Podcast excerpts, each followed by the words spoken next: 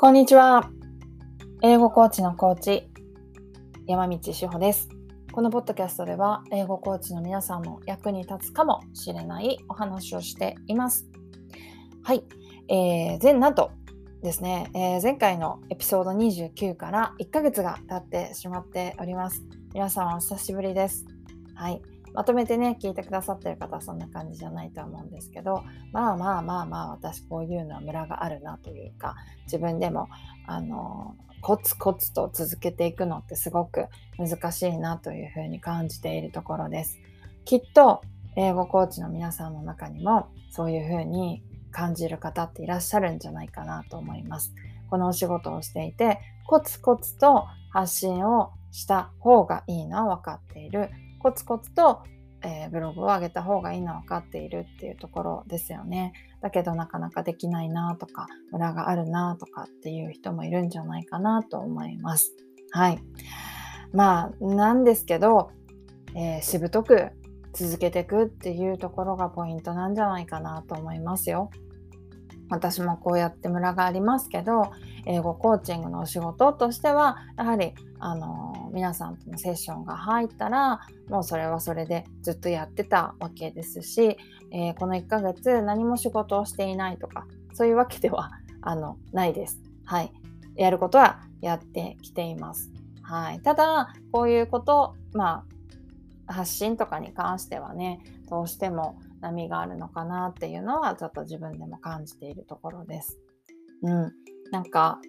間が空いてもいいから続けているとか、あとは、ね、本来はなんか集客とかに関して言うとそれは良くないって言われがちですけど、まあ、続いてるっていうのもそうだしあと例えばストーリーズだけでもあのちゃんと上げ続けているとか毎日上げているとかなんか生存確認ができるみたいなことって結構大事だなと思っています。はい。この生存確認ができるっていうか、あ、この人はずっと同じ仕事をしてるんだなっていうのが確認できるみたいなのって結構大事だと思うんですよね。クライアントさんからしてみたら、ものすごい波があるんだけど、なんか全然元気かどうかもわからない状態があったと思ったら、わーっとめちゃくちゃなんか売り出しに出たみたいな状態があるとかでちょっと困っちゃうじゃないですか。うん、だからなんかそういう意味でのこうちょっとしたあのちゃんとやってますよみたいなのって大事だなというふうには思っています。はい。なんでなんかつい私自身がこう受けてるサービスの中で急にあのーえーとまあ、コーチというかトレーナーさんと音信不通になってしまったサービスが実は私ありまして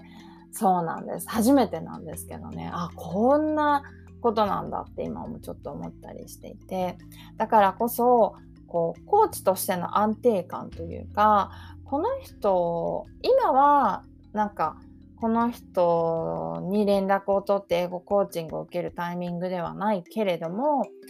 いざそういう時が来たらあのちゃんとたどり着けるみたいななんかそういう安心感ってきっと大事だろうななんていうふうにちょっと思っています。はい。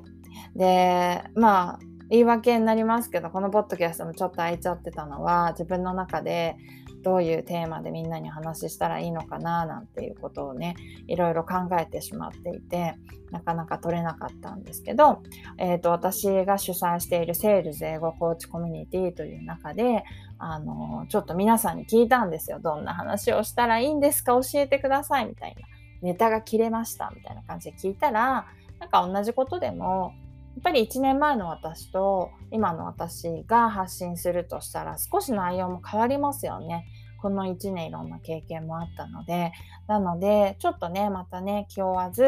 えー、いろんなことを英語コーチ養成をしていて思うことだったりだとか、まあ、今英語コーチングサービスのコンサルをしたりだとか英語コーチング自体もですねあの新しく始めてたりもするのでなんかそんなところで、